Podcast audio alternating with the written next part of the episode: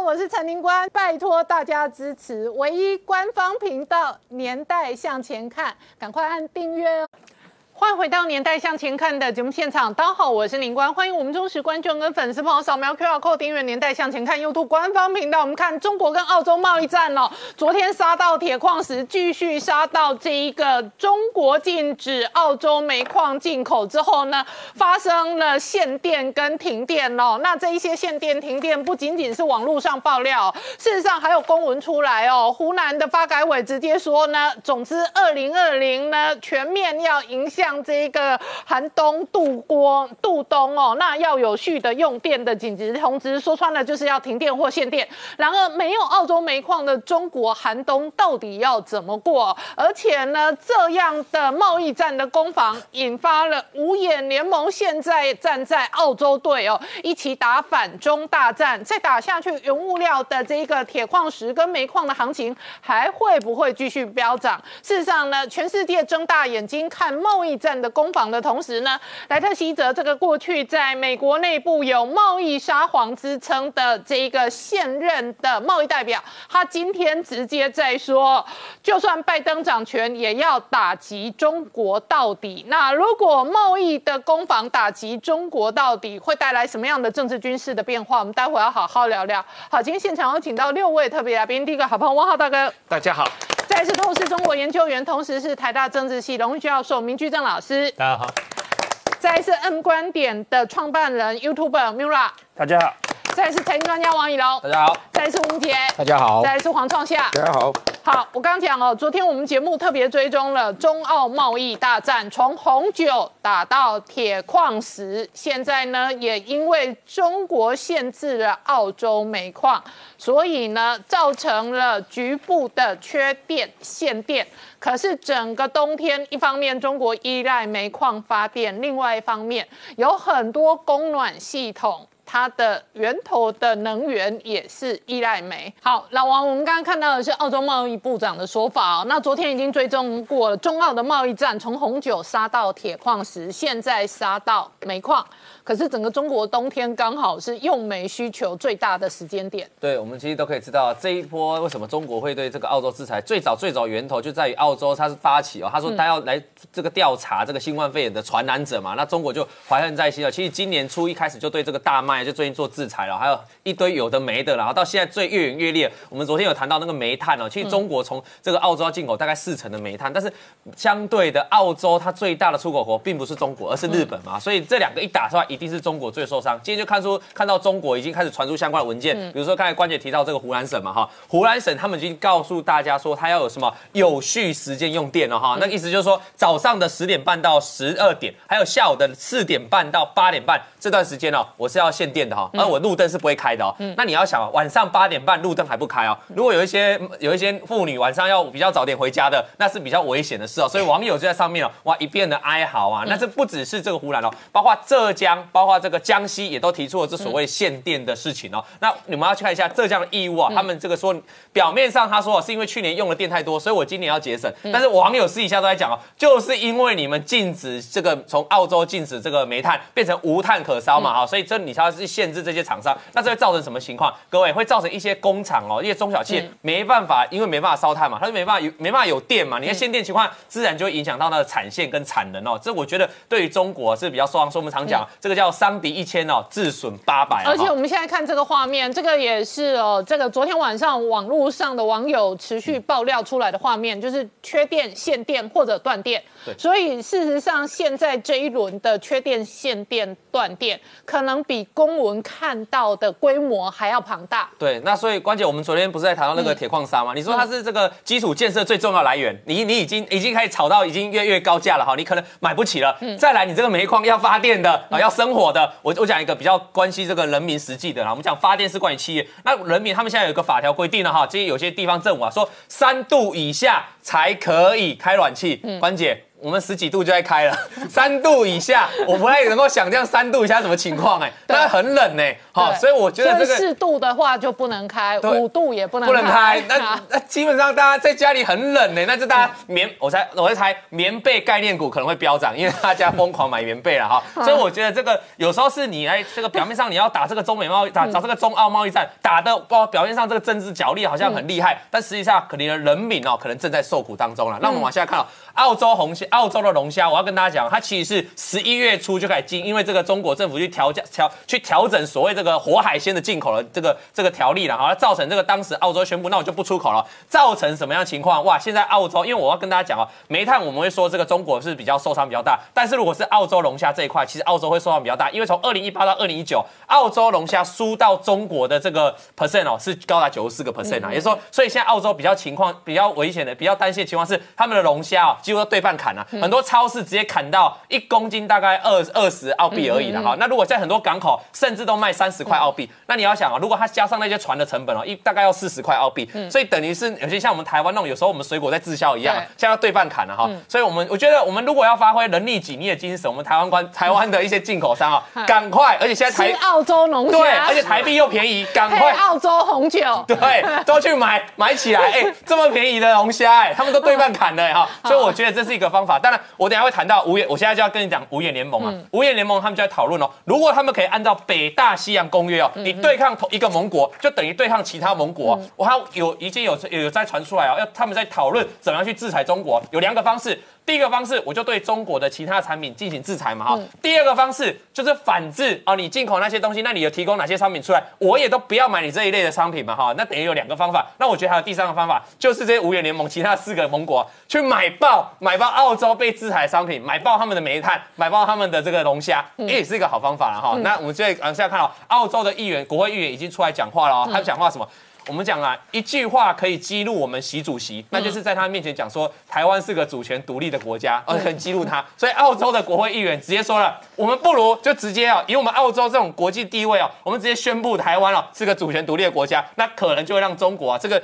比任何你这个挑衅还有用啊。所以我想哦，这个两方面哦，中澳的战争哦，值得我们持续注意啊。好，那王浩大哥你怎么看哦？中澳的大战从红酒打到铁矿石，打到煤炭，打到龙虾。但是我好几次讲过，龙虾跟红酒不吃不喝不会死，没有煤炭的寒冬会死人。那昨天我之所以看到网络上一些网友随便乱拍的爆料，刚刚播给观众朋友看的那一些乌漆麻黑的画面，那个都是已经大规模的传出来，浙江、义乌、湖南、湖北一带都在断电。那大家都知道哦，这个中国的这一个中部到北部哦，事实上哦，北方的天气非常非常冷哦，所以假设这一个缺煤是一个开始的话。那今年冬天很难过。对，缺煤的话，对中国经济确实打击会非常之大，因为中国经济大概三分之二的能源是来自于煤炭的啊，石油并不是主要的。然后在呃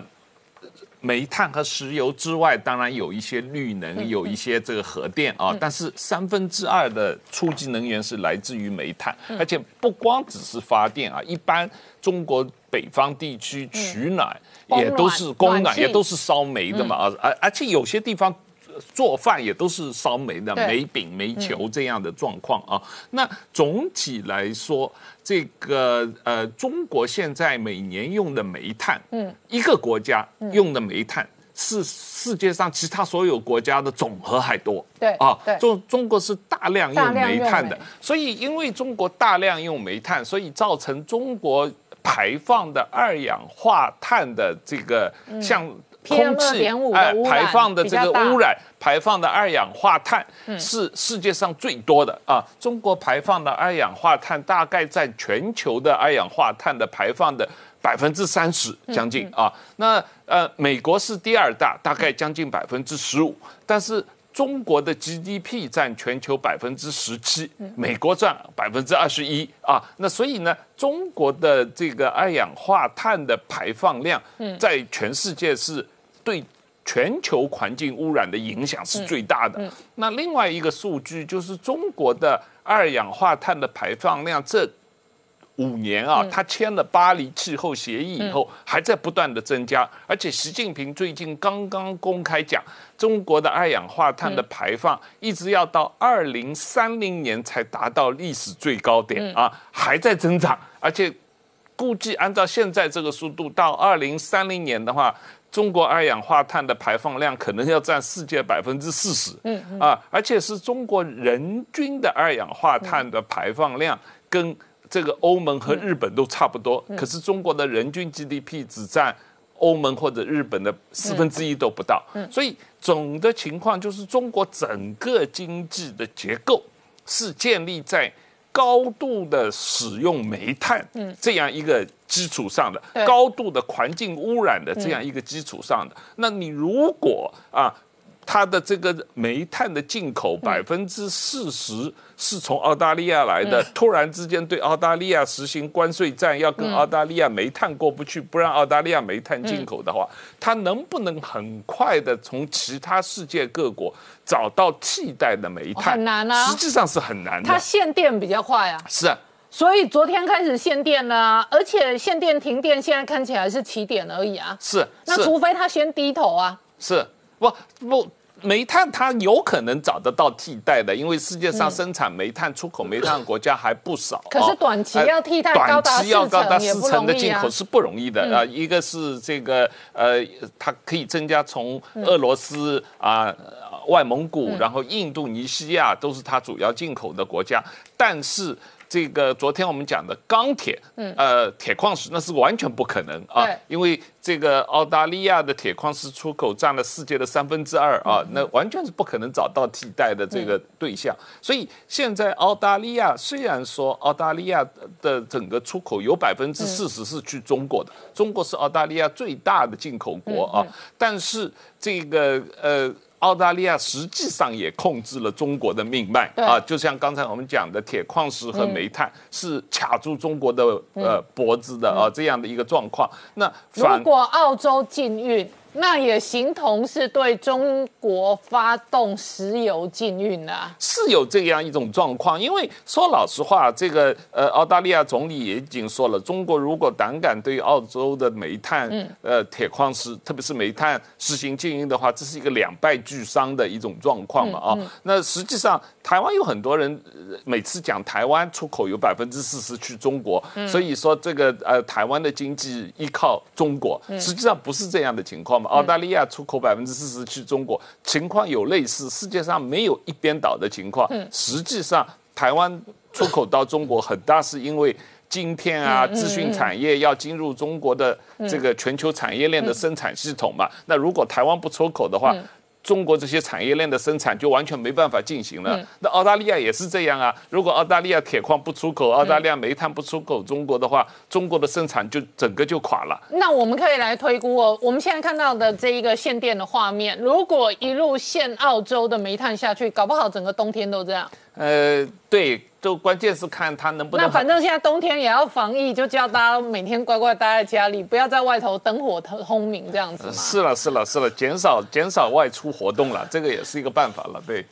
对，但是我觉得，我觉得最大的关键是它能不能很快的在世界上其他地方找到替代的煤炭，嗯。啊，因为它不太可能很快的找到替代的能源，因为它中国的整个发电系统、电力网络都是以煤炭为主的，它的百三分之二的这个呃发电都是靠煤炭的，它这这种发电厂不可能马上从煤炭改成核能，或者马上从煤炭改成风力，这是不可能发生的事情。就是如果没有煤炭，就注定要过一个非常残忍的寒冬，而且这一个非常残忍的寒冬才刚刚开始，是这一波才刚开始。是，但是它能不能有可能从很快的从其他国家，现在据说主要是印度尼西亚增加煤炭进口，从用印度尼西亚的煤炭来代替澳大利亚的煤炭，这个可能性确实存在，但是不知道是不是能够执行下去。好，我们稍后回来。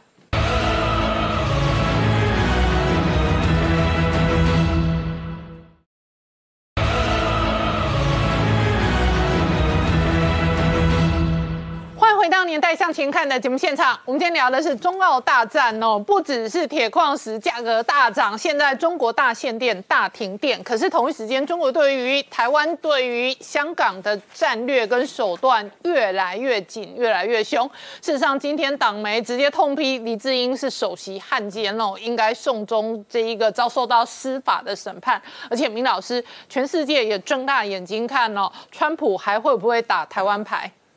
嗯，回应这个问题前，我先回应一下刚才前面几位讲的那个事情哈。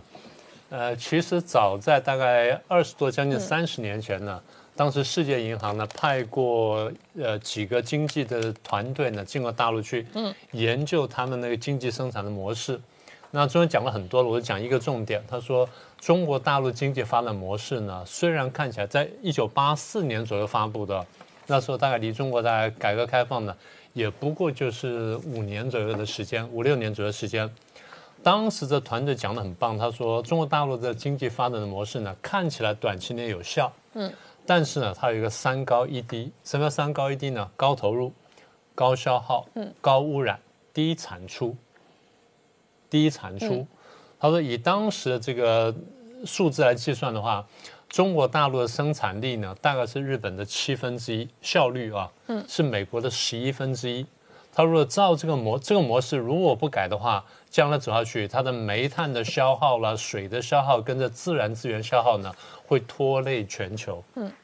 这是将近三十年前这个团队讲的话，其实现在回头看呢，几乎被他们说中。也就是说，这么多年来呢，基本结构没有改变。所以刚刚汪浩兄说。大陆那个经济发展，它的生它的用电或用热呢，三分之二是靠煤的话呢，比方说基本上没有改过来。绿能什么的是宣传用，嗯，所以它的整个结构不改的话呢，其实大家都会蒙受其害。那现在回到你刚刚提那问题啊，你说末日疯狂，现在坦白说呢，我们要这样说，到底是谁末日疯狂呢？我们要往下看下去。但既然有人说美国的呢，我们先来谈谈美国。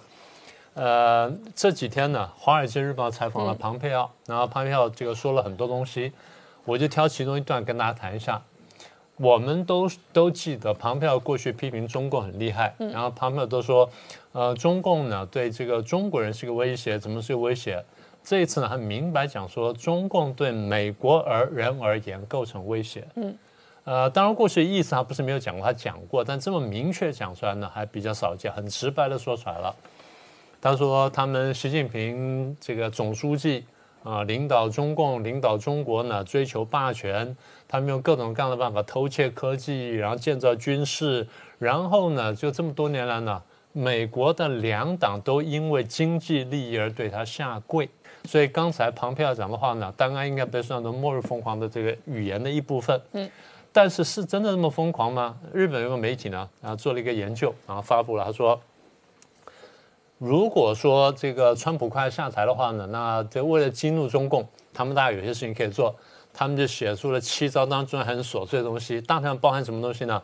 啊，川普啊可以在这个临下台前去访问台湾，嗯，台湾也有一些这个呃学者专家讲说，川普最疯狂的事情就是下台前呢会会去访问台湾，而有人认为说这个高概率的事件，嗯啊，这个我当然不同意了。然后，如果不这个这个日本媒体说，如果这个川普自己不去呢，还可以派彭斯去，嗯啊，或派彭派彭博要去啊，这第一个激怒中国大陆。第二呢，还可以邀请蔡英文访美，或者邀请台湾的高层访美，或者是川普总统直接在白宫里面接见台湾的大使，接见我们的驻美代表啊，激怒中共，或者说川普可以公开否定一个中国政策啊，进入中共。那或者说呢，啊底底下就比较军事的。啊，可以邀请台湾参加环太平洋军事演习啊，来进入中共。那或者是美国军舰呢，可以访问台湾，或者派军事代表团来访问台湾。那或者呢，是对台湾出售 F 三十五。那么这个媒体就讲说，这样子呢，就几乎形成一个美台的准军事同盟。那中共保证会暴跳如雷。那最后办法呢，就是让 A I T 升格。嗯。好，那这些说完之后，当然很多人就相信了，有人就复述了，然后有人就发挥了等等了。但是我们从国际关系学的角度来看呢，一个国家呢，它采取什么政策的时候呢，一方面它采取什么工具，二方面它有刻度跟强度的问题。嗯，工具和刻度、强度加起来，最后就要达成一个什么的目的的问题。所以我们必须从这个角度来分析一下。过去我曾经跟大家讲过，我说国家用的工具呢，大概几大类。第一类是政治外交类，嗯，第二是经贸类，第三是军事类，第四是文化宣传类，第五是间谍活动，再来比如说民民间团体等等，大概六七大类。所以这是国家可以用的工具，但是在不同工具选项当中，它可以有不同的强度跟刻度。嗯，强度越强呢，逼对方逼得越凶，那我要达到的目的就越高。强度越弱呢，只是表态什么等等，所以加起来就是大概国家用这个选用政策工具或它的强度呢，大概第一是为了表态，第二是真的刺激对手，第三是削弱对手，第四是夺取利益，最后呢是消灭对手。嗯，所以大概是有几个方面，所以了解了这些架构之后呢，我们可以重新把刚才日本媒体讲的东西呢，我们再重新排序一遍，排序之后才看得出来说。到底什么政策、什么工具，然后达到什么强度，他可能要达到什么目标？嗯，我们从这个来判断说，川普会不会做这些事情？如果要做的话，他到底想干什么？所以重排的话，我先从弱讲到强。最弱的呢，应该是美国军舰访问台湾。嗯，啊，或者说美国军事代表团访台。嗯。那有人曾经讲过，像胡锡进曾经讲过，他说美国军舰到台湾那天呢，那就是表示中共呢就要解放台湾那天。我完全不同意这个看法。为什么这样呢？倒不是因为是《环球时报》的胡锡进，而是说美国军舰访问台湾。它可以说是一次性行为，嗯，中共也可以把它解释为一次性行为，嗯，美军代表团访台，只要不住在台，不长期驻扎在台湾，也可以是一次性行为，嗯，更何况如果是川普末日疯狂哈，中共可以根本不用理会这件事情，他只要等下任总统就行了，嗯，除非下任总统呢继续干这个事儿，否则的话他根本不用担心，所以这是比较弱的。第二呢，邀请参台湾参加环太平洋军演，这事情明杰中过去谈过。那我们今天再详细谈一下，就是如果真正邀请的话，那的确是个比较大的事情。嗯，因为这个美国在大概过去财政年、财政财政这个会计年度呢，就提过类似计划。其实在五六年前提过，但是讲归讲了，始终没有做啊。甚至呢，就是说最近这几年呢。连这方面的风声呢，好像都慢慢少下来了。如果台湾真正参加的话，那看起来当然是一个比较严重的事情。那同样的，它可以是一次性作为，除非说啊，大家签了协定，说我每年都邀请台湾来，然后台湾连续三五年都参加，那另当别论。所以我说，这第一呢，这是政策选择；第二是强度问题。那么我认为第三强的呢，就是在白宫接见，嗯，肖美琴啊，接见这个中华民国的代表。然后呢，口称大使，嗯，那当然中国很生气，但是呢，也可以只是一次性行为，嗯，那再来是邀请台湾高层访美，那么也是一次性行为，邀请蔡总统访美，那这地方就有讲究了。大家知道过去李登辉访美，然后引起过这个第三次台海危机吗？九五年的时候不是引起第三次台海危机吗？但是大家不要忘记哦。陈水扁夫人就是我们的第一夫人陈吴淑珍，曾经在美国国会演讲过，嗯，但她是夫人，那就差一点点。所以如果是总统访美，那么在街上走走，那他不算什么。这第一个，因为过去李总统干过这事儿，陈总统干过这事儿。第二，如果进到美国国会去拜访，就不太一样。嗯，蔡总统啊，蔡总统进到美国国会去演讲又不太一样。蔡总统进到白宫就非常不相同了。嗯，换句话说，蔡总统去，他见到的是一般民间人士，还是见到了国会、议会，还是见到行政部门，这就是差别。嗯，所以我刚刚讲说工具跟强度，啊，这第三个我认为逐渐增增强的。第四个呢，就川普公开否定一个中国。嗯。其实，庞佩奥前一阵讲说，台湾不是中国的一部分，台湾始终不是中国的一部分，他已经有这个意思，但他毕竟没有说我们否定一个中国政策。嗯，如果川普出来讲，那当然重了很多啊。但是如果口头讲的话呢，对不起，将来可以改口。嗯，啊，还是比较轻的。怎么样可以变重一点点呢？我发一些什么行政命令去落实我刚刚那个观点，这样会比较重了。怎么可以再更重一点点呢？比如说，我去立法，嗯，变成很明确的法律，然后比如加强这个台湾关系法，在台湾关系法里很明确讲说，台湾不是中国的一部分，什么等等等等，然后把那字句讲得很完整，那这样的话，就是美国真的修改一中政策，那就不止讲话，那就比较严重了。那他们把它日本的媒体呢列在第一项，叫做这个川普访问台湾。其实我觉得这件事情呢，不见得十分严重，看情况。好，什么情况？我们稍后回来。回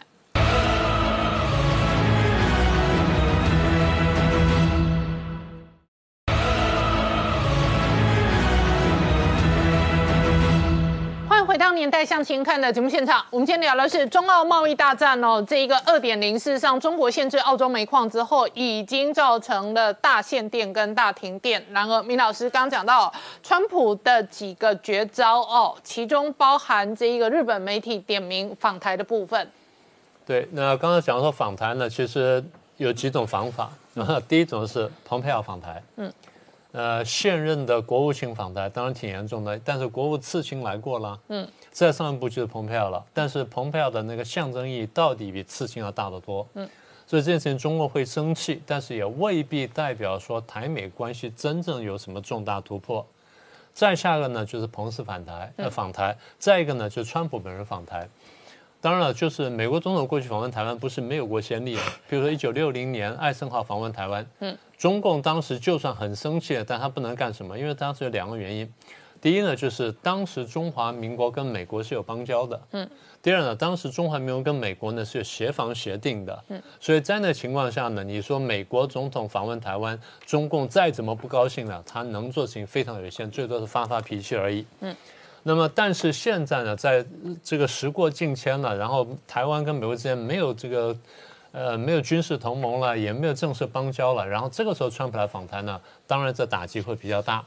但是我认为下面两个打击恐怕更大，因为大家大家可能会觉得说，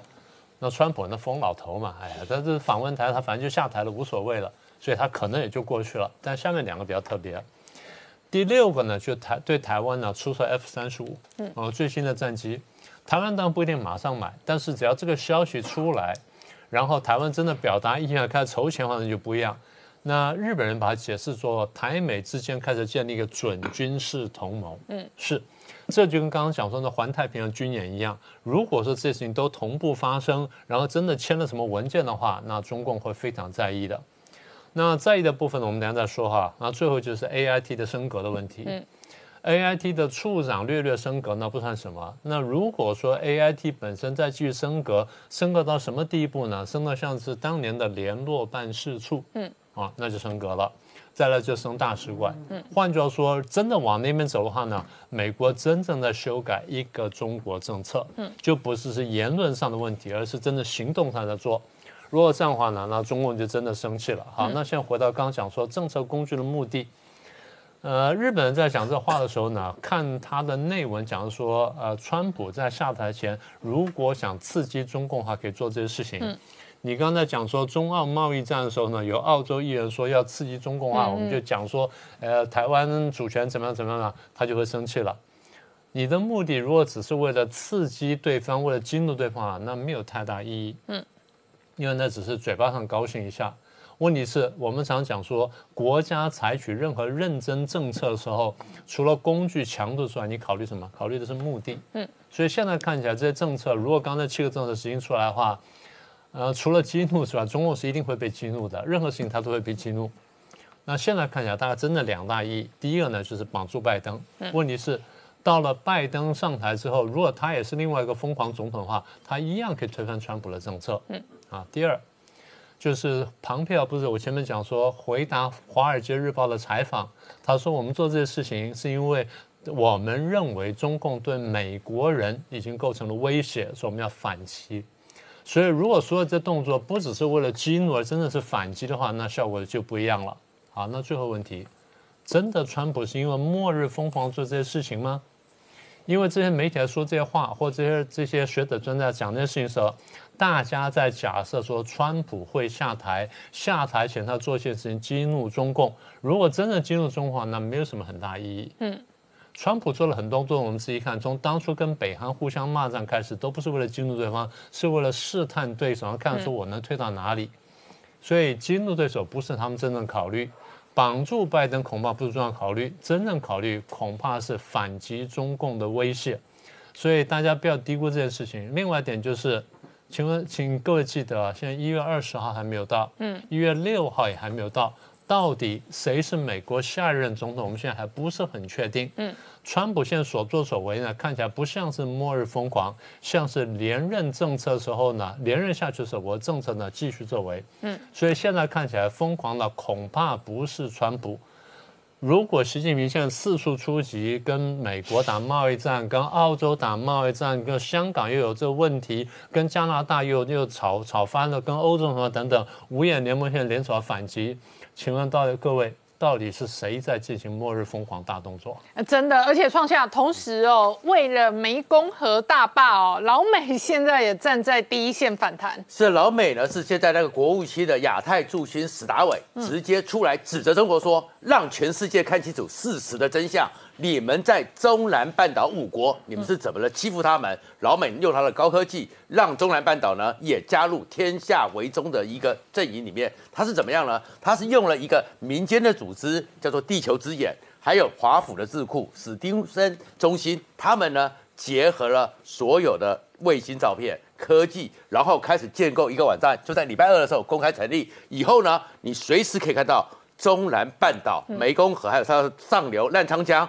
里面所有的地方的水位、降雨量、水流量到底是多少？那这个东西做什么用呢？因为中国一直讲说，他们在湄公河的上流呢盖了十一座水坝，完全没有影响过湄公河的淹水，也完全没有影响过湄公河的干旱。但是呢，老美就用我高科技告诉你们，中国就在欺负你们。为什么今年特别严重呢？去年的水量很大，可是今年二月的时候呢，记得中南半岛突然大干旱吗？整个湄公河的水都下去了，有些地方的河岸都已经龟裂了。然后到今年为止，到现在为止呢，整个呢泰国一年泰国的稻米一年出国出口可以一千一百万公吨，今年只降到他们预估只有六百五十万公吨，因为为什么缺水？而整个中南半岛六千万人呢，里面很多人呢在用湄公河的渔获量，联合国统计少了百分之四十，原因就是中国拦了。所以呢，在拉萨呢，曾经在二月的时候，就透过卫星告诉你说，泰国和辽国那边，因为你中国建坝把水给吃下来、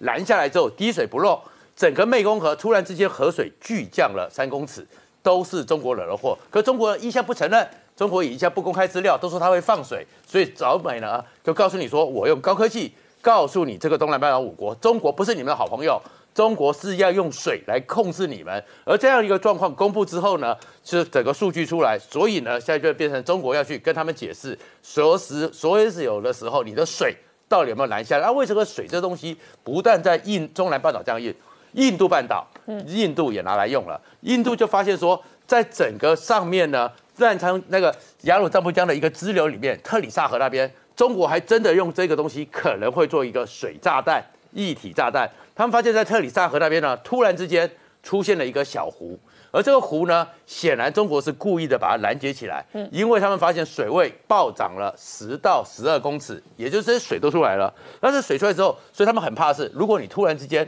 把河堤一开，把那个坝口一开，就是一个一体炸弹冲下来。那为什么印度会这么怕？因为二零一六年印度北方突然之间。莫名其妙的水就冲下来，淹掉的时候，他们紧急撤离一百五十万人，然后淹死了六千多个人。印度一直查说当时的雨量、当时的天气不是喜马拉雅山突然有个爆洪，这个水从哪里来的？他就认为说你是会用这个水，你平常的时候把水全部封掉，让我们干死、饿死，现在渔获量没了，自来水没了，或者呢，你有时候就突然给个水炸弹给我炸下来，我就被淹了，甚至于中国以前古代历史里面最多的水里面放毒。放一些抑菌，放一些什么状印度都很状况，所以现在美国在这个史达伟的出手，就是用高科技让中南半岛和印度半岛通通知道中国是威胁。好，我们稍后回来。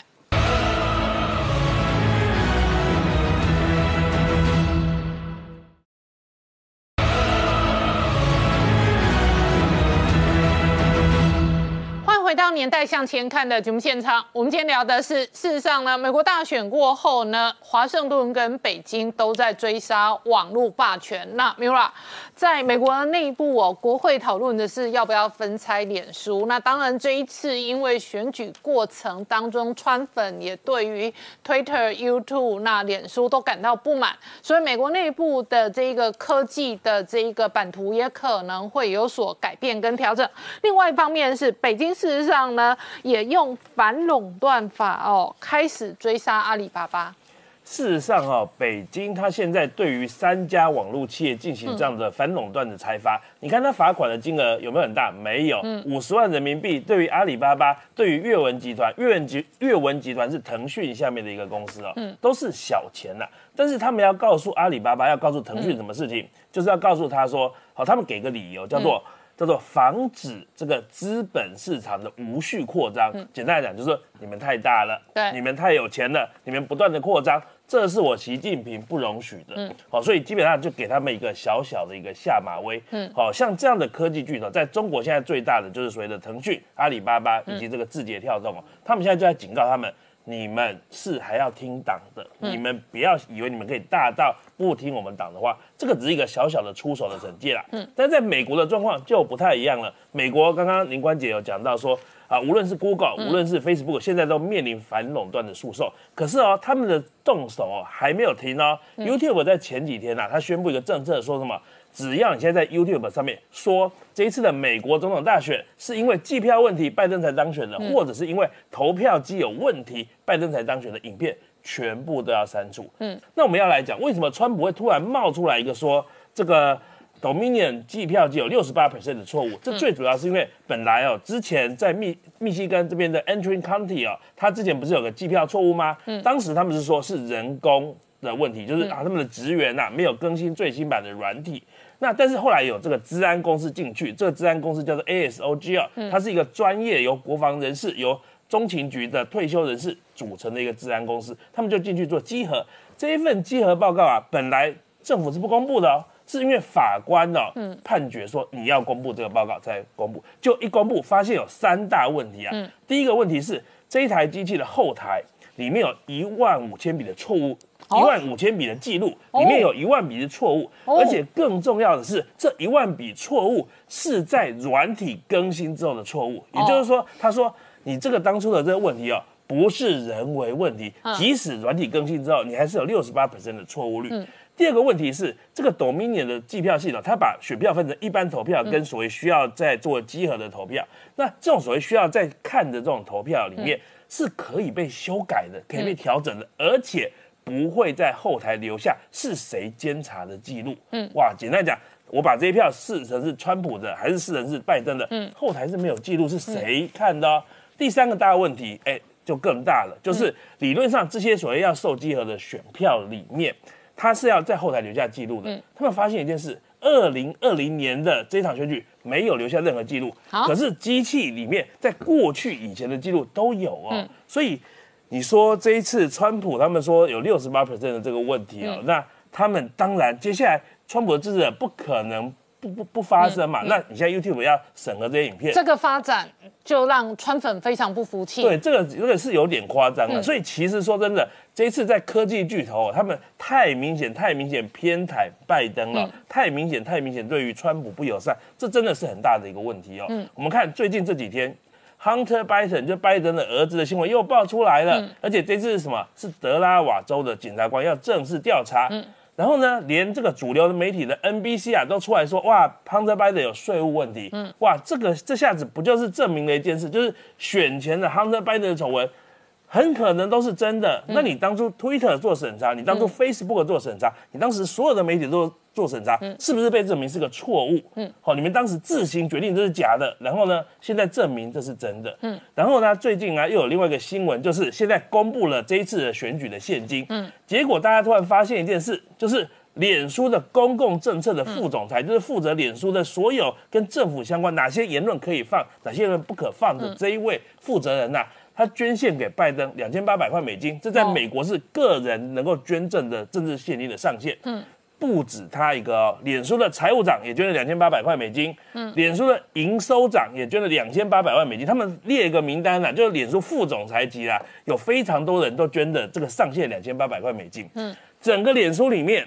在经理级以上只有两个人捐给川普。甚至有数十个捐给拜登，而且你知道捐给川普的都在三百块美金以下，这就一点点而已啦。好，所以你说这这是整个科技巨头的氛围啊！你知道所有的科技巨头，我们讲说苹果、脸书、Google，他们加起来的对拜登的总政治现金是四千八百万美元。嗯，对于川普呢，二十四万美元，你有没有觉得差非常的多？嗯，然后最近又爆出一个新闻，是今天早上的记者会啊，就是之前这个堪萨斯州的总检察长哦，叫做这个菲利普克莱恩，他他有个计划，他发布了一个记者会说，哇，脸书的创办人马克·祖伯格啊，他捐赠了五亿美金。这五亿美金严重影响美国的大选。嗯，好，这个事情是这样子，祖伯格他捐了五亿美金到一个公民团体，那这是一个亲奥巴马的人所成立的。然后呢，这个公民团体呢，他就资助了很多摇摆州地方的选举。哦，他们的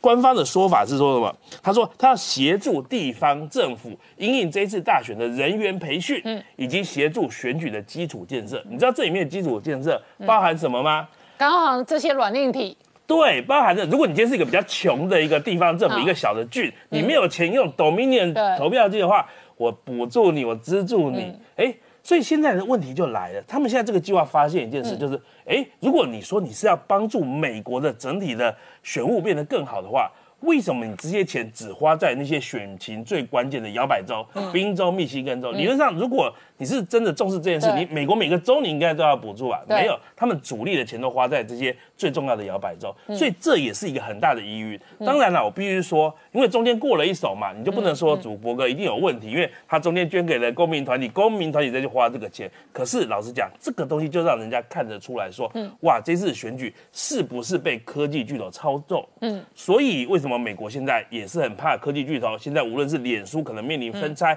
或者是 Google，它现在搜寻也要被动了哦。那在这种状况之下，我觉得这是一个氛围啊。好，就是说科技帝国很有可能动摇国本这件事情，在全世界的政治领袖当中都是一个很大的阴影。然后科技巨头它的版图帝国影响了人口，以脸书来讲，都是一二十亿以上起跳的，超可怕的。所以远比美国的三亿人口还要多得多。我们稍后回来。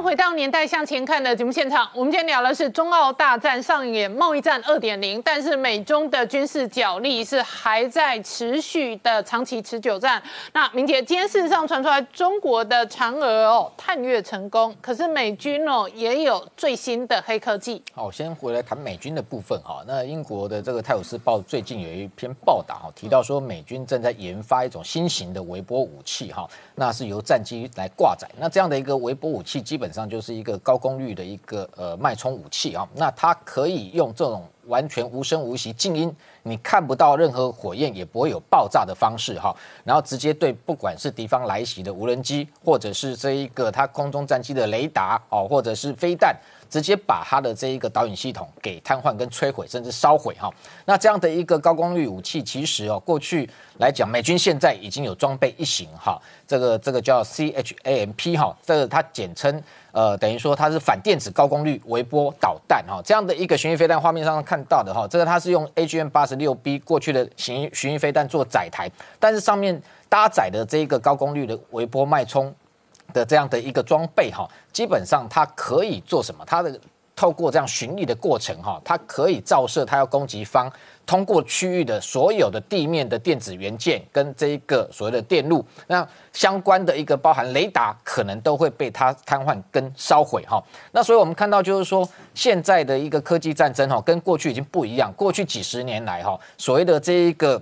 热武器啊，追求的一个方向啊，其实在未来可能会走向光跟电哈这样的一个攻击的一个性能。过去热武器来讲，从传统的子弹到炮弹到飞弹到核弹，追求的都是什么？追求的都是譬如说要高超音速，现在也在正正在开加紧开发，要速度要快，然后射程要远，然后要精准。然后最后一个威力要强大，然后过去来讲能够杀死越多人越好，但是这不是未来高科技战争追求的一个方向，因为未来采用光跟电的武器，基本上它是要瘫痪对方的一个攻击能力，那最好是不会导致人员的一个伤亡。所以你看到这样的一个，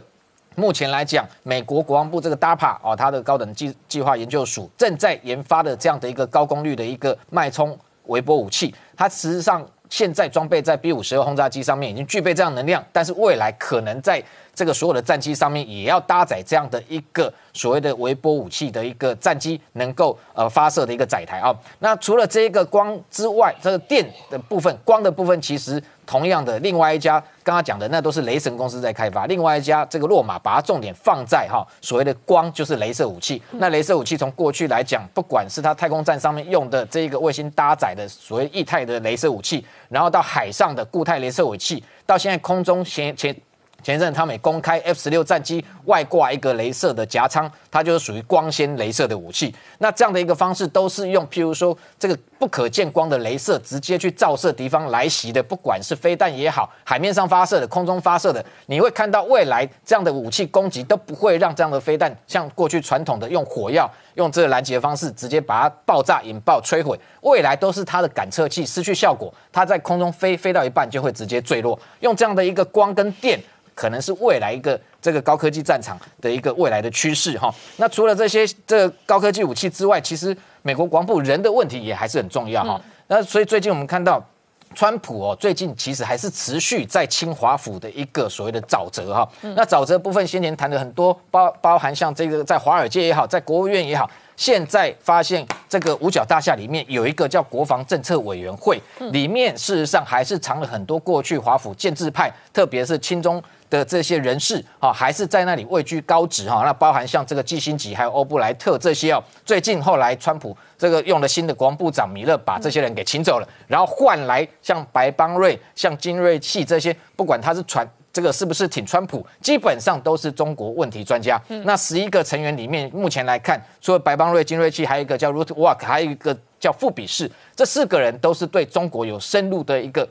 研究跟认识，但是认识是一回事。你说这个基辛吉认不认识？他也认识中国，跟中国关系好得很。但是是不是认清中共的本质，又是另外一回事。所以换上白邦瑞，换上金瑞气这些人，未来这些人的重要的意见，对中国的了解，了解中共的本质，然后提供给五角大厦未来对于对抗中国在军事上的一个相关的准备，可能就是延续川普未来他整个他对中围堵或对抗的一个理想。好，今天谢谢大家收看《年代向前看》，也提醒我们忠实观众跟粉丝朋友扫描 QR Code 订阅《年代向前看》YouTube 官方频道，同时按下全部通知，这样每一次影片全新上架都会通知呃有订阅的，并且按下这一个小铃铛全部通知的网友。同时，我们今天也上架了网络独播版特别节目的影片，欢迎大家订阅、收看、分享、追踪。谢谢大家收看，谢谢。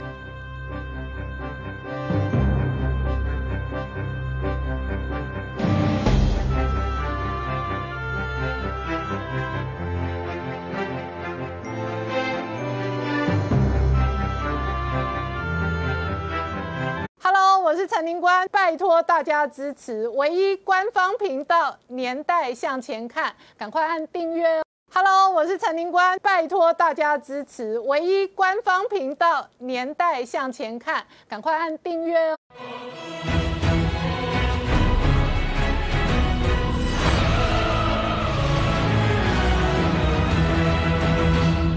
年代向前看，向前看年代。大家好，我是林官，欢迎我们忠实观众跟粉丝朋友扫描 QR Code 订阅《年代向前看》YouTube 官方频道。我们看了中国跟澳洲的贸易战大战，现在杀到铁矿石价格飙涨之后呢，中国禁止了澳洲的煤矿，结果造成了庞大的停电跟限电的危机哦。没有澳洲煤矿的中国怎么度过寒冬哦？会影响全世界的原物料的行情，也影响这一轮五眼联盟。事实上，联手反中打。贸易战二点零，然而打击中国到底这几句话是莱特希泽说的。外界关心的是，明年一月份如果白宫换主人的话，那对于中国跟西太平洋会采取什么样的战略？特别是中国对台的灰色地带战争哦，文攻武赫，步步进逼。然而，A I T 跟纽约时报事实上也专文报道了台湾，事实上呢是全球科技供应链当中不可或缺的一环，而事实上。呢，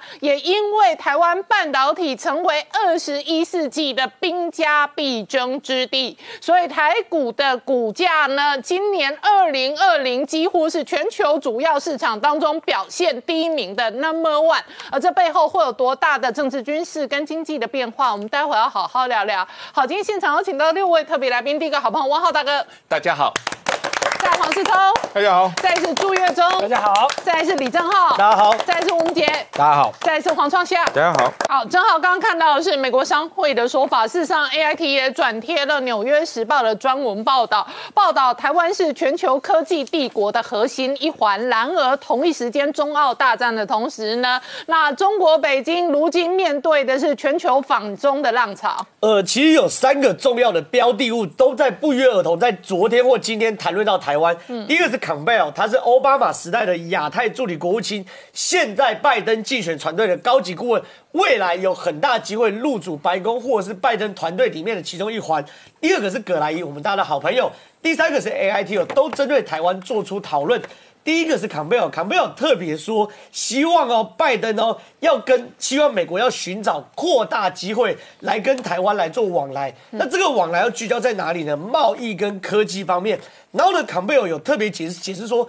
为什么未来的美国政府或或者是拜登要扩大跟台湾来往来呢？原因来说，因为符合美国利益。葛莱伊说的话很类似，他建议拜登私下去对北京放出讯号，要求北京停止对台湾的军事骚扰与恐吓。为什么呢？因为哦，这符合美国在台湾稳定的持久利益。感觉到没有吗？坎贝尔跟葛莱伊都在讨论到，希望美国可以跟台湾多互动，尽量让台海降温，多保护台湾一点。可是原因都不来自于他们爱台湾，而原因来自于保护台湾，跟台湾互互动。符合美国利益，我认为这四个字是最重要的事情。什么友谊啊、承诺啊、山盟海誓啊、和平协议，都比不上美国利益。当我们看到从整个美国，包括坎贝尔、刚刚葛葛莱伊都在谈美国利益的时候，我们就要问了：到底台湾哪一点符合美国利益？说穿了就是晶片。台湾在晶片上的几个天然的优势，是世界上任何一个国家都比不上的。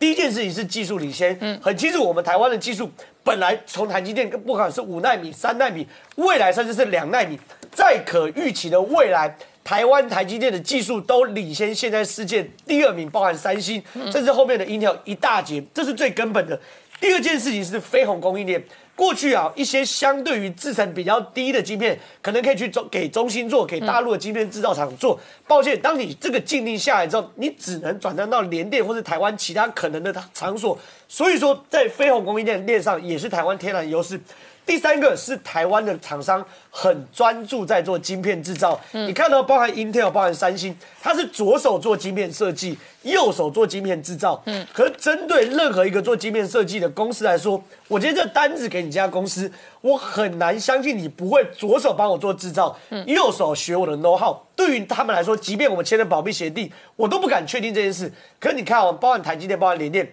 一辈子就只做晶片制造，嗯他想要左手转右手也没有，所以其实站在台湾角度，台湾确实在晶片这件事情上占有非常非常重举足轻重的角数。嗯，我常讲，二十世纪人类为石油打仗，二十一世纪人类为晶片来打仗。所以 A I T 去转贴《纽约时报》的那个标题叫做“世上最重要的地方”，它冒号叫做台湾。嗯，从来没有一刻美国的媒体或者国际的媒体写台湾写的那么露骨，《纽约时报》是这样写。台湾在晶片上处领先地位，人口虽然只有两千四百万人，可是是世界哦科技霸权争夺战的中心，在影响力上，台湾就是世界上最重要的地方。那这个东西呢，除了《纽约时报》写之外，罕见的 A I T 转贴《纽约时报》这个贴文，嗯，而且把我刚刚讲那段话复制在 A I T 的网站上面，所以你可以想象看，整件事情我要谈下来是，今天美国之所以要保护台湾。或者是美国卖更好的武器，让台湾有能力保护自己，嗯，都来自于美国利益，而不是什么山盟海誓，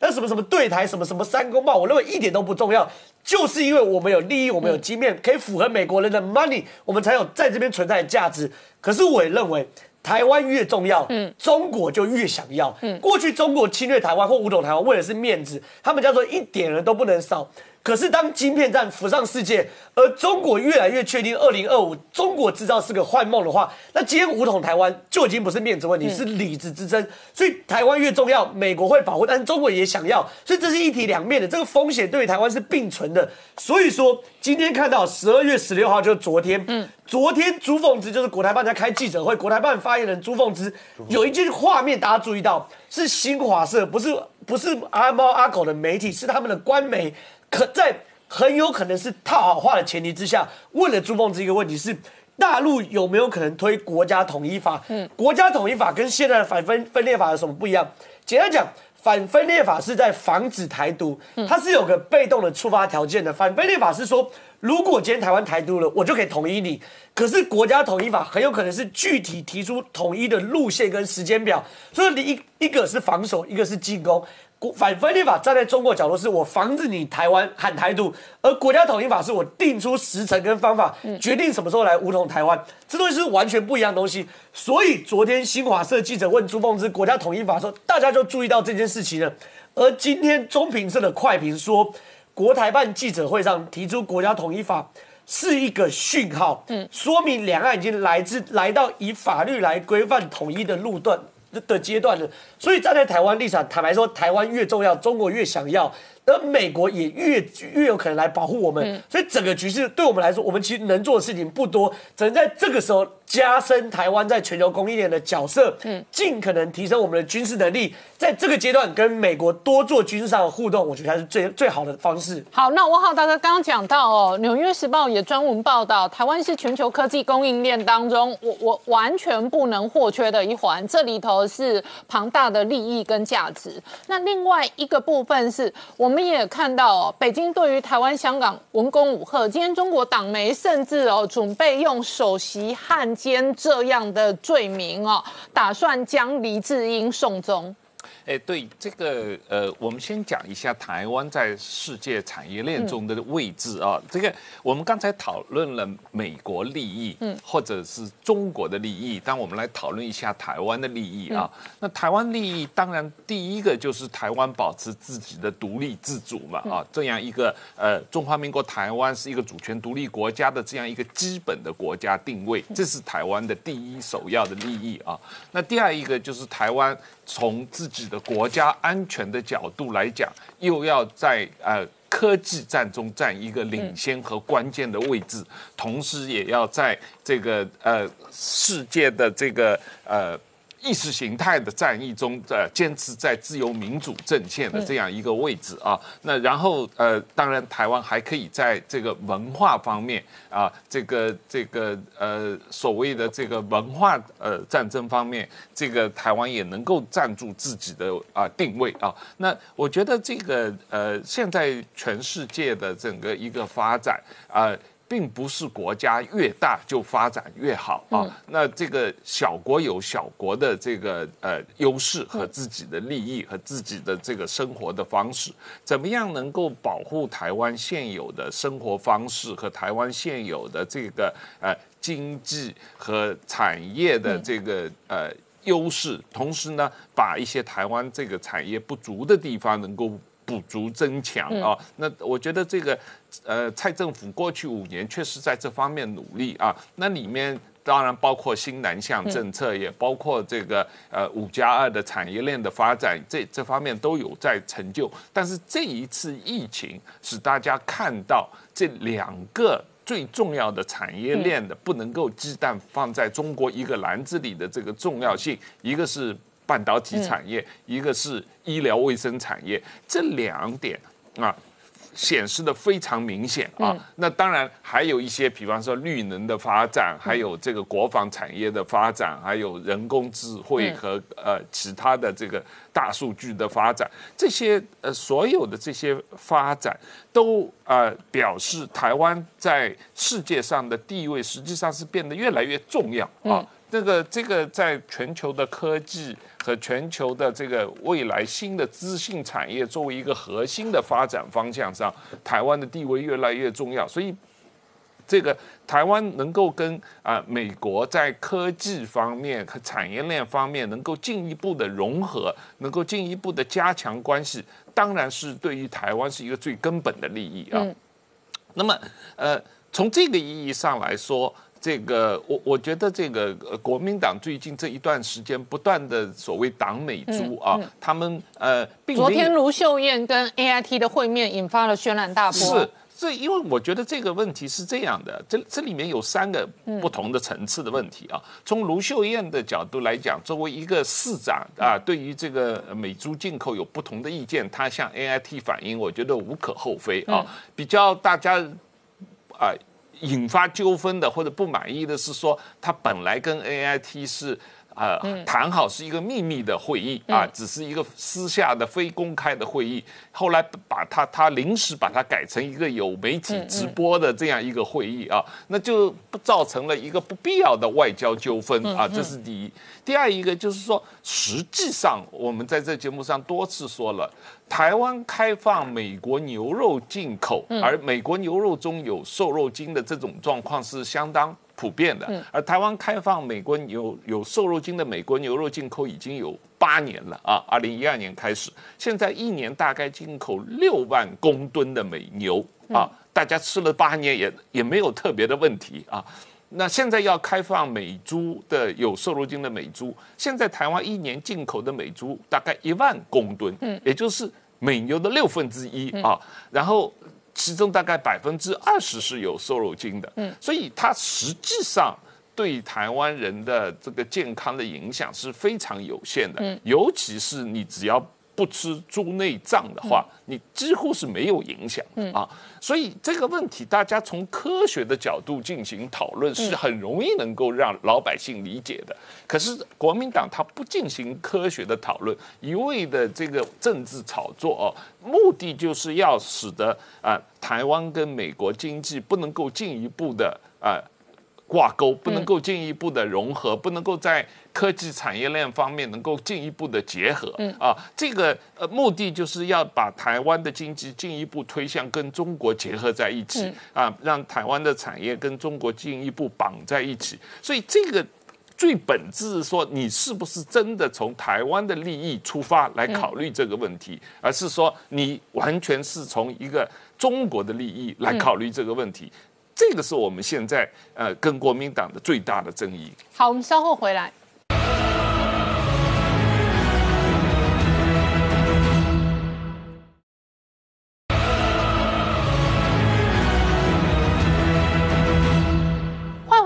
向前看的节目现场，我们今天聊的是《纽约时报》昨天专题报道的台湾是全球科技供应链当中不可或缺的一环，A I T 也跟着专文转贴。事实上，接连几天，从《华尔街日报》到路透社到这个《纽约时报》，都不断的这一个追台湾战略对于美国的影响。然而，就在这个时间点，美国内部的选举纷争哦，川普团队还在打法律诉讼，还可。能能有最后的或者疯狂的狠招，可是同时呢，小拜登呢也直接被盯上了他的金流，他果然有向叶简明要一千万美金。随着一月二十号的倒数计时，让川普的意志力、川普的狠、川普的疯、川普的愤怒越来越坚定了。川普现在呢，面对到的是连共和党开始要跳船。开始要背叛他了。十四号的时候，美国选举人团确认了拜登三百零六票之后呢，很多共和党的人开始逃了参议院领袖麦肯麦康奈竟然公开的呢，他虽然还是讲说川普做的很伟大很怎样，但是他说希望美国的一月六号国会开议的时候，共和党的议员不要去鼓励目前的选举人团的这个结果。也就是说，他可能说，因为这样子会造成他们共和党将来在选举，也是他自己。可能在选举上，因为违背了美国四两百四十年的传统，得到报复，所以他开始已经跳船了，开始放弃拜登了，所以放弃了川普。所以川普面对这这样一个背叛是非常愤怒的，所以他连续发推文痛骂麦康纳，说人民还在愤怒，我们怎么可以这么时候放弃就太早了？他一定会奋战到底。而这种奋战、这种背叛里面，还有另外一个状况可以看出川普的意志力，就是司法部长巴尔，嗯，突然在十四号的时候，川普说他被 fire 了。然后 fire 之后呢？原因是什么？就是他的团队和川普呢是希望在一月二十号之前，他的职权内司法部指定两个特别检察官、独立检察官办两个案子。一个当然就是杭特拜登拿中国钱的事情，另外一个当然就是不大选里面有舞弊的状况。只要他在一月二十号之前启动，根据美国的法律的惯例和传统。接下来，拜登就想上来，你不能阻止这个独立检察官继续调查，所以川普呢就，可是巴尔看起来是有抵制的，所以就被 fire 了。那现在大家观察一月二十三号那个代理部长呢，如果罗森上来之后会不会再做？如果不会这样子做的话，如果他没有再继续指派，是不是还有继续代理司法部长的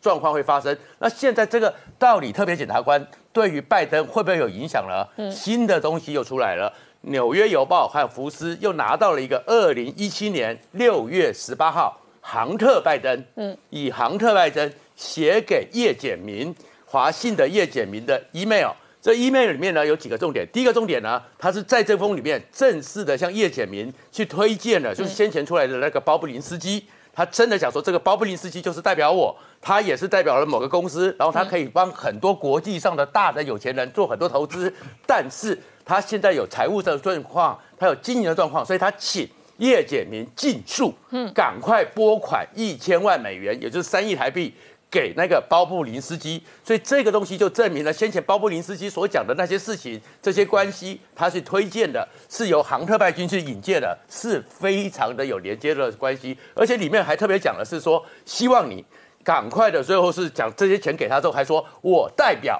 拜登全家向你献上祝福，嗯，所以其实不是他，还有他的叔叔金拜登，还有。整个拜登通通都有关系，这个信出来，而且七月十号叶显明也回信说，我会指派董公文跟你们联系，所以先前这些的故事，这些人目前从这 mail 里面都出来了，所以直接去检查是有状况的。而川普呢很糟呢，虽然川普对台湾的这个台湾牌还没打出来，但是澳洲呢显然受到感应了，嗯，澳洲显然受到呼吁了，所以呢，澳洲的议员呢已经出来讲了，中国欺负澳洲，那澳洲怎么办？澳洲挺台湾，嗯，所以他们想说，如果澳洲继续这样子的话，他建议澳洲政府用各种外交的、贸易的手段反制中国。嗯，而最大的出大决是什么呢？直接承认跟台湾建立外交关系。好，那明杰同时间，蔡英文总统哦也脸书开箱了水雷。好，我们一并来谈哈，这一个先谈这个国建国造中间最重要的一个浅建国造的部分哈。那这两天有一个好消息，就是说国防部证实哈。美方在十二月十五号已经通知台湾，就是说，呃，我们潜舰国造中间有八十一项的这个红军装备，中间很关键的一个叫做数位声纳系统啊，美国已经同意哈这个输出许可。那因为这样的一个呃等于声纳系统的一个采购哈，有益于过去来讲，我们先前看到美国对台军售哈，那个是属于军售，这个呃声纳系统是属于商售的模式。通常商售就是输出给你一部分的系统哈，让你去做所谓的这一个技术研发。那过去的潜力来讲，川普政府在呃这个二零一七年曾经那一次的军军售案中间也夹了一项商售案，就是 Mark 四十一的 VLS 垂直发射系统，也是用一个等于说这一个提供给你技术的方式，让你自己去结合你自己我们台湾的国造的天宫三型飞弹，所以未来会有所谓海攻三哈这样的一个方式提供给你台湾技术的一个资源，所以这样的一个商售模式就是说，呃这一个。呃，数位声纳系统啊，未来获得之后，它不会比照像先前所谓军售还知会国会这有这样的程序哈。那基本上美国同意点头了，就是这个过了。那这样的一个动作当然是非常的呃可贵哈，因为过去来讲，我们就我的印象中，美国在这种主要的潜舰，不管是战斗系统或者是这种声纳系统，其实都是非常高机密等级啊。而且这些系统都是美军核动力潜舰现役在使用的哈。那包含譬如说它的环环形声纳系统里面，包含主被动声纳这些整个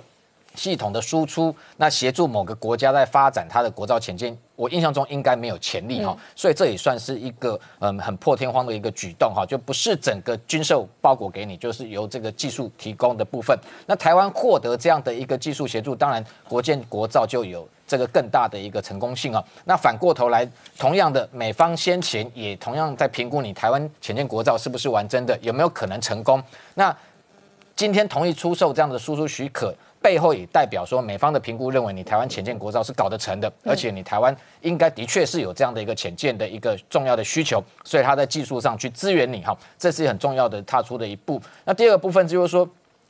就算美方已经同意包含战斗系统跟这个声纳系统的一个最关键的一个敏感装备啊，这样的一个技术协助你台湾，但是台湾自己有没有心啊这个权利来推动前建国造？那因为在审预算的过程中，在立法院的外交国防委员会前一阵子编明年的一百零五亿的预算的过程中，那这个在野党有委员提出要冻结大半超过这五十亿的预算哈，那这个举动。呃，据说昨天这个蔡英文总统他在民进党中常会哦，事实上是在现场气氛是有动怒的哈，也认为说以民进党现在来讲，在立法还是多数党哈，那这样的一个状况应该是不会发生的哈。如果全力哈去防堵的话，应该。不至于有这样的一个状况出现。那因为在野党提出要冻结这一个前建国造预算，甚至是超过一半的这样的一个这个金额哦，那他蔡英文的。在主席的这个任内，他等于是意思是认为说，这样的动作会让国际误解。第一个，你台湾有没有心要浅见国造？第二个，你台湾有没有自我防卫决心？他认为在当前这个敌情威胁扩大情况之下，哈，这对台湾的国安哈是一个负面的影响。那除了这个之外，其实蔡文总统昨天在脸书上还还开箱了一个哈，就是这几天在国建国造中间一个外界比较没有关注的，就是这个快速布雷艇。那快速布雷艇的部分，当然他也谈到说，他的一个中科院自己研发的一个所谓的自动化的布雷系统，那有相关的一个说明，就是说这样的一个状过程中可以非常快速的布雷。那中间外界关注的是说，贴了一张照片啊，上面有这一个标示的一个我们的这一个万象二型哈这样的一个沉底的一个水雷啊。那等于说这样的水雷，当然虽然不是第一次曝光，但是因为水雷是极为高机敏性的一个武器跟装备，过去其实就我的了解，我还曾经写过报道，美军的。一个呃参访团来台湾到中科院，特别点名要看中科院内部有一个叫这个应该是叫万象馆哈，我记得里面都是成这个相关的水雷的一个研发的一个过程的一个这个呃展示哈。那呃中科院还顾虑到说这样的一个高机敏的装备是不是要让美方了解哈，后后来还拒绝哈。那这个事情等于说代表就是说水雷的研发在各国来讲都是哦列为极机密的部分。那这样的一个。万象水雷事实上，其实现在应该是过去一型、二型，现在应该有三型，甚至有更新的叫万威水雷哈，是属于自走雷，就是智慧型的水雷。那像这种万象二型来讲，基本上它就是属于这个沉底雷或细流雷，它的一个布雷深度可以到达这个水下两百公尺之深哈，所以它在重要的航道，它只要这一个先前进行预预先的部署，在那里部署之后呢，它可以透过不管是磁性或者是音响的一个感测哈，进行引爆。所以这对于解放军它的一个渡海船团。需要渡渡过台海过程中，其实是一个非常麻烦的一个过程哦。因为我们看到今天它的一个两栖舰队，它不管是从北、从中、从南，这个要包夹台湾，那过程这个。发航之后，其实第一波它会遭遇到就是台湾千枚以上从空中、从海上、从陆上发射的各式的一个反舰飞弹，对它进行拦截跟打击。剩余的相关的一个船舰，那就算有所谓的这个高速的气垫船可以穿越所谓的火炮的这个袭击，那直奔台湾的滩头。但这时候我们看到过去中科院曾经发布过。这时候，在这个我们的这个浅水区布满了所谓的这种所谓万威自动化、自自走化的这种水雷啊，基本上它可以远端遥控启动，甚至它可以设定各项的参数啊，像这样气段气垫船。就这个，如果需要直冲台湾的滩头，过程中也非常危险，遭遇到这些水雷，可能直接就这一个命丧哈，在那一个区块哈。那这样的一个水雷，当然除了我们自己的发展之外，当然近期还关外界关切说，先前谈到美国对台，呃，川普政府任内这个后面这一批所谓七项对台军售里面，现在还有两项似乎还没公布。那其中一项是陆军的 M 幺洞九 A 六自走炮，这个部分国防部已经编预算是很明确，美方也同意哈，那只等待这个他们国会通过基。这个之后，美国。国务院好或国防部应该就会对外公开宣布。最后还有一项哈，外界也持续在关注，这几天引发讨论哈，就是说 QS 空投快打水雷这个部分。那国防部这个在立法院的说法是说，美方到目前还未同意啊。那真正的原因是什么哈？当然，因为空投水雷对台湾来讲，我们过去认为说它是属于防御性的一个武器，因为你今天中共如果不渡海，不会来并吞台湾，你不会遭遇到这些水雷的一个反击。但是对美军来讲，美军过去。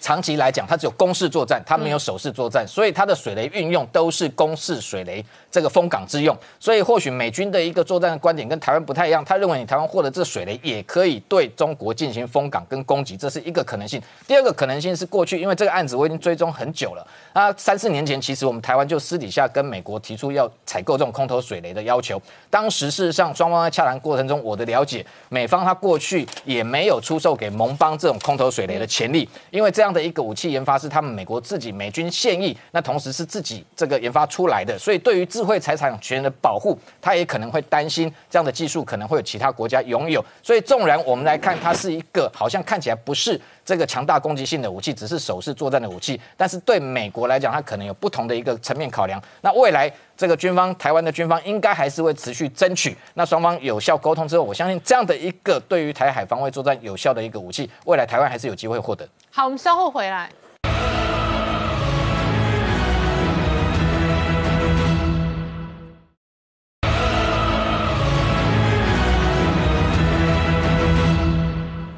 年代向前看的节目现场，我们今天聊的是哦，过去主流媒体完全不报小拜登的贪赌门哦，然而现在美国主流媒体不断的追，同时呢，大选过后，特别是选举人团的投票暂时有一个告一段落之后呢，事实上在美国主流媒体呢逼问追问的是拜登的台湾战略跟中国战略。那《纽约时报》事实上哦是最穿黑的媒体，也是非常挺拜登的媒体。然而，他仍然追踪报道了台湾是全球科技供应链当中不可或缺的一环。这里头当然跟半导体的历史狂潮有关系哦。这个金元二老从二十世纪打到二十一世纪，可是是从今年整个台湾哦，这个西部海岸的这个科技岛链确实成型哦。传统上，全台湾的这一个主要的收入呢，集中在北台湾。那高收入集中在台北或者竹科。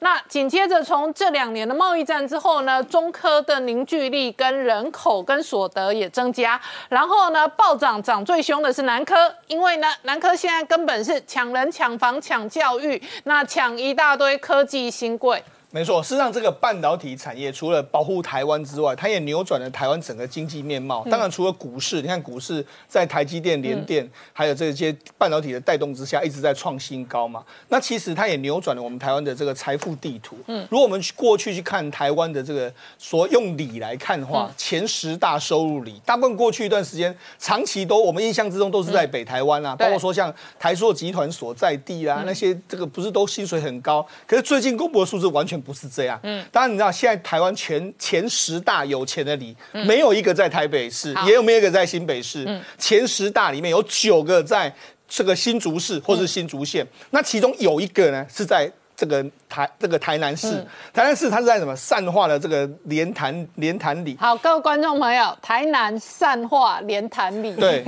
善化可能一般的台客还听过。莲潭里哦，嗯，多数人应该没听过，很陌生。对对对，他过去还是这这个地方，他们当地有牛墟啊，就是在买卖牛的这个地方的这个，你就知道过去一定是一个非常传统的农业农业的这个地方。可是因为南科到这个地方之后，他现在年所得啊，就以里的全平均的所得是一百六十八万，好，比双北市任何一个里都还要更高。而且可能我们合理怀疑有一些台积电工程师房子买在这里，是不是？没错，因为他他年年。纪是相当轻的，嗯，他十四岁以下人口还占了百分之三十，所以你可以看到，可能很多都是那种所谓的双薪家庭，在竹在南科工作，然后刚生小孩没多久了，非常非常多。所以你知道他为什么会这个样子？嗯，因为我们知道台积电它这个南科的这个这个工厂，这个最新的这个工厂已经在前一阵子上梁了嘛。嗯，那上梁的时候，其实刘德英当时就说过，在未来几年的时候，南科应该是台积电最重要的这个工程师会进驻。他说未来大概两年之后呢，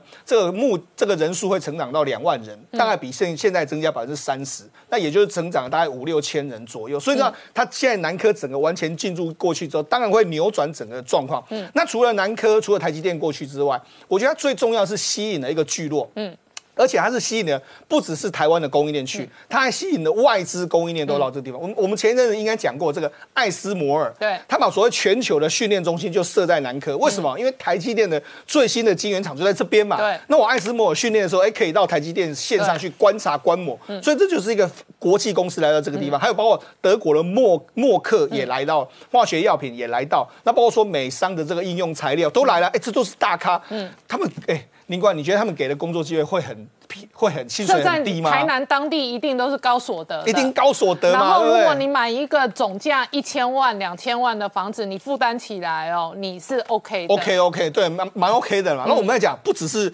欧美厂商来，连日商都来。日商有个艾尔斯，他是专门做这个晶圆相关的产品，包括说一个东潮集团，他是做这个半导体相关的这个设备，还有富士电子，他们也都来了。哎，过去我们很少看到国际大厂到台湾来大举投资，他现在着眼点都是什么？着眼点都是我们台湾的半导体，那甚至是像包括说像日本的厂商什么，他有时候没有投资在南科，他投资在云顶或投资在其他地方，你就知道你就知道它整个扭转。那为什么会这个样子？我跟大家讲几个这个台积电的数字。为什么要跟着台积电走？因为台积电目前呢，他们前一阵公布的数据，他们全公司目前有五万一千人。嗯，那五万一千人的话，你知道？二十这个三十岁以下的占了百分之二十四，嗯，也就是有一万两千两百四十个，然后三十一岁到四十岁的占了这个四十七一半左右，有两两万三千九百七十个，那六十五十岁以上才占百分之六，所以也就是他他的工员工都很年轻，那购房的意愿当然非常强嗯。那个台积电还讲到，我们所以它有将近七成四十岁以下以下对，所以你就跟着这些人，他到什么地方去，他一定那个地方一定会被他买买，他一定要买房子嘛。不论是说他首购，或者紧接下来他有孩子的，要再再换房，他们的购买力一定相当强嘛。那除了这个之外，因为这个台积电讲到，我们今年呢，今年他们大概哎，去年他们大概嗯嗯哎新招募三千人，今年要招募八千人，明年也大概是这个数字。那这些数字都是。三十岁以下对，所以未来三十岁以下会变成是台积电最重要的员工的来源。那这些人也变成是未来购买力最强。所以那为什么？传统上我们都觉得南台湾又老又穷，对为什么？因为他年轻的世代北漂北移，是然后年轻的世代如果在北部哦，这个呃，比方说哦，结婚生子或者生养小孩的话，小孩也放在北部，对那所以呢，南台湾你就觉得又老又穷，因为哦老人化的结构非常严重。但是类似台积电这样的科技业者，他可能带来年轻的人口，嗯嗯而且是全新的人口，对这批人他可能不是在台南本地出生的人口，可是他就会有大量的人口移入。嗯事实上我们在追立委选举的时候，台南的立委席次就因为人口的增加可能会增加一对，席。没错。那除了这个之后，我再跟他讲，台积电前一阵不是调薪吗？那他调薪之后，我跟你讲，他这些年轻人会买购买力更强。嗯因为台积电的年的调薪呢，它是把它的整个结构改变了，也就是你本薪增加了。本薪增加对谁最有利？对。年轻的人最有利，因为年轻人他可能分红会分的少，但是我本金增加之后，我的实际购买力会变得比较强。所以说实在，为什么现在很多建商就很简单，我就跟着台积电，台积电到哪里去，我就到哪里去。像这个媒体就曾经报道，有一个叫做这个达利建设，达利建设他就说，哎，我就看准了这一批年轻人，所以你看他现在呢，他就在这个竹南科附近，他就买了非常多的这个土地，还买了非常多的这个，因为他认为说这些都是刚性需求，就算政府打打炒房好了，哎，你还是要住啊，你一定要住这些地方。所以为什么刚才我们讲到这个莲潭里这个地方、善化这个地方，现在的这个房子已经到了二字头了。OK，一过去一平二字头，对，已经到二嗯二字头。为什么大家都想要去买啊？嗯因为这些都是刚性的需求在这个地方，所以未来这段时间里面来说，我觉得台积电到哪里，当然都会引起当地的这个房地产的一个骚动。嗯，那除了这个之外，我们讲，事实上在过去一段时间里面来说的话，这个根据统计，这个过去十年之间呢、啊，就从两千零一十年到今年为止，十年的里面的时间，当然十年中间经历过台湾的房地产的高峰，然后经历打房，那我们去统计出来说，哎，这十年里面的房价变化，台北市大概这十年涨了百分之十，那新北市涨了百分之四十，嗯。可是接下来有三都涨幅超过百分之五十的。一个是桃园市，嗯，一个是台中市，嗯，另外是台南市，他们的涨幅约莫台中市是五十三，哎，桃园是五十三，台中是五十二，台南是五十一，那接下来这个高雄是四十四，那告诉你什么？告诉你在十年之之中呢，有新工作机会的，包括说像桃桃园，对，中科也是，桃园对中科，然后还有包括说像这个这个南科这些，它才是真正带动房价一个最重要的这个指指标。那我觉得而且我们长期觉得南北失衡，南台湾多一点科技的供应链跟制造业，它就会改善这一个失衡的状态。对，而且而且现在未来可能大家最看好的都是在台南，为什么？因为台南呢这几年的就业的这个增长率是六都之冠。嗯再来就是说房价，其实如果你看这两三年的房价来说，台南是六都涨幅最高，而且南科的这个产值是大幅提升。嗯南科这八年的时间里面，它的总产值增加了百分之二十八，比竹科的五点五都还要更多。嗯所以那这几未来几年的时候，还会增加非常多，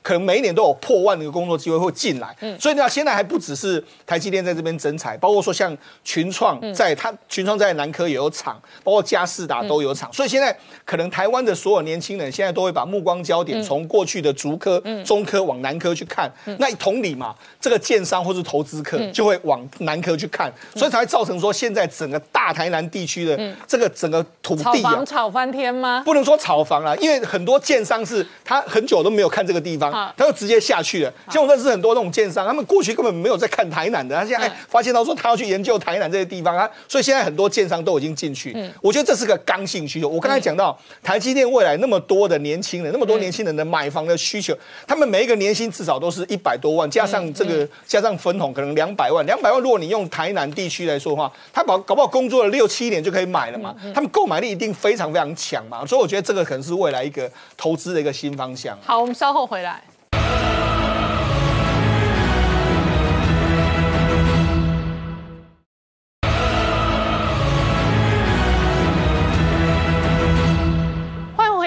在《向前看》的节目现场。我们今天聊的是这个过去两年的贸易战，那美中的科技战跟围堵中国的半导体产业，更加造就了台湾的半导体帝国的狂潮。这个狂潮是烧到南台湾哦。现在主核心烧的是南科，那但是南科周围的其他几个地方哦，也都雨露均沾。那月中可是同时呢，烧到股汇市抢抢棍，抢抢棍到刘太英很担心资金行情走完会崩。啊，确实哦，这一波的全球股市最主要都是这个资金行情堆出来的哈。那刘大掌柜呢，他的担心我们不能说完全没有道理，可是重点是资金行情有那么快就结束吗？我们就看今天凌晨美国的 FOMC 当结束的会议，不就要再宣誓嘛？它持续每个月还要继续 QE 一千两百亿美金，嗯，这一千两百亿美金都是比当时的。金融海啸的 Q one 到 Q 一三来说，都还要更多。嗯，那而且也都告诉你，至少二零二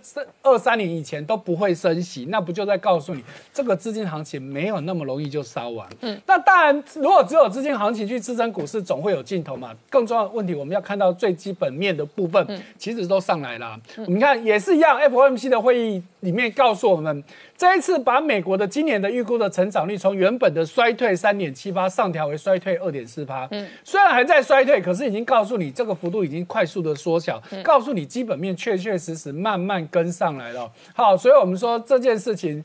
不能说完全没有可能，可是现阶段真的不需要去担心了。好，那还是回到这两天的新闻焦点哦，这个。蒋尚义跟梁孟松的事情哦，真的我会发现哦，真的是越来越精彩，越消息越挖越多哈。那现在提到说，为什么这个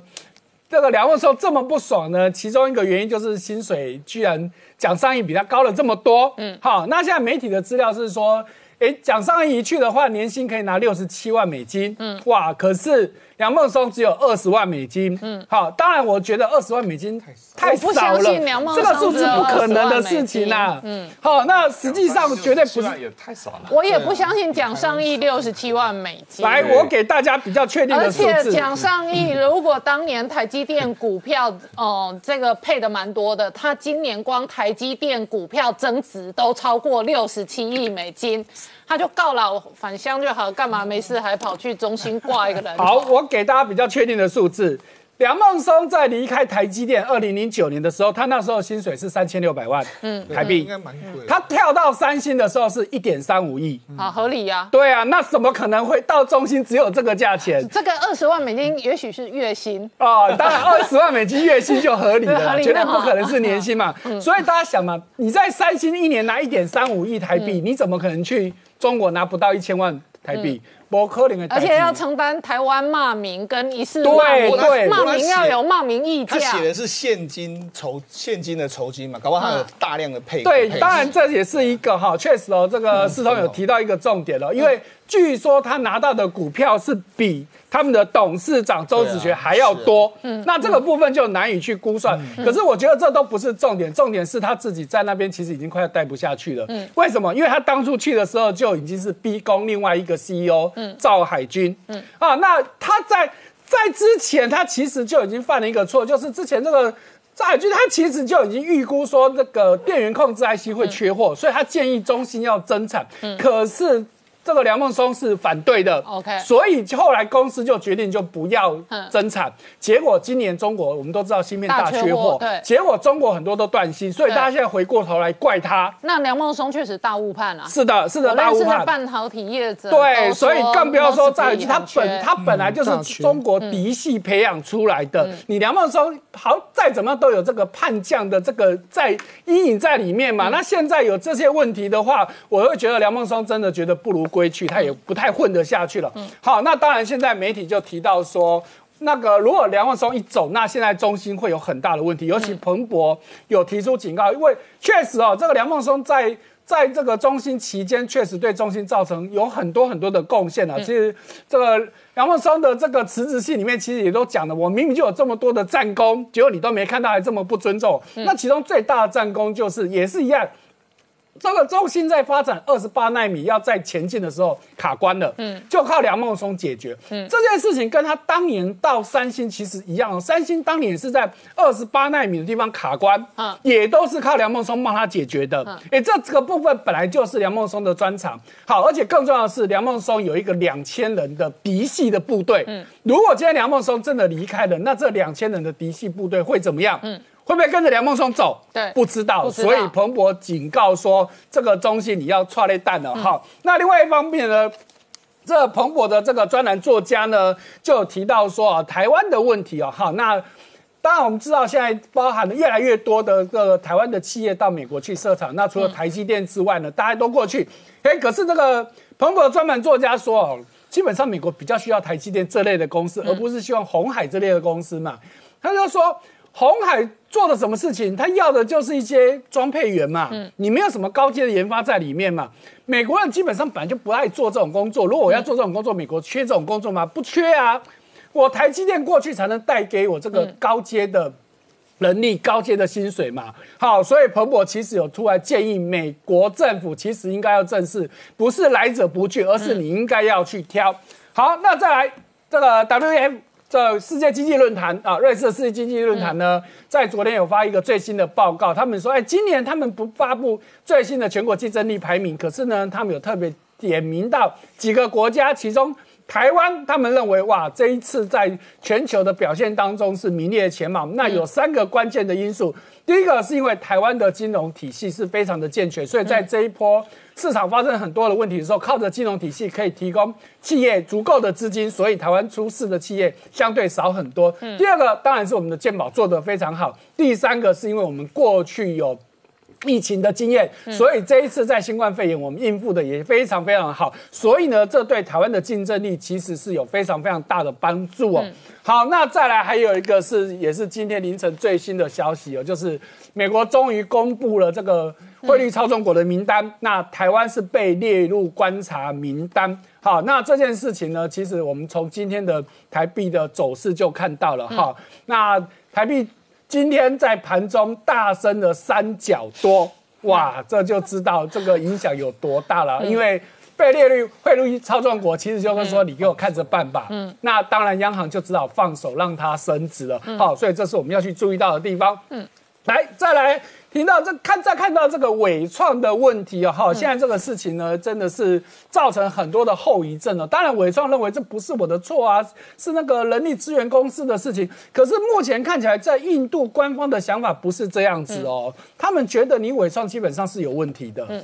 而且他们同时提醒苹果，包含苹果自己在内，他们怎么说呢？你苹果以后要慎选合作伙伴，慎选供应链，嗯，那不就摆明他们觉得伪创有问题吗？嗯，好，那。那因为印度对这件事情，他们也很火大。他们觉得，因为伟创的事情，造成他们未来要对外资的招商会造成影响。嗯，所以种种的迹象都觉得。根本上是你伪创的问题，嗯，不是你伪创所说的是别人害他的。好，我打个岔哦，印度伪创的暴动哦，其中一种说法是伪创外包，对，外包给中介公司，他去找人嘛，是的，然后等于是包工头哈，没有发钱给他的工人，是的，这样子形容嘛，是确实啊。如果说你今天自己能管，你就不会透过人力公司了嘛，你一定觉得不好管，所以我找个当地人来管，结果捅出了这些的问题。所以追根究底，现在变成说，如果苹果今天人家认为你也有问题，印度政府也觉得你也有问题，那请问你伟创以后你怎么混得下去？好，那我请教一下汪浩大哥，你怎么观察伟创在印度的这一个暴动的事件？那确实哦，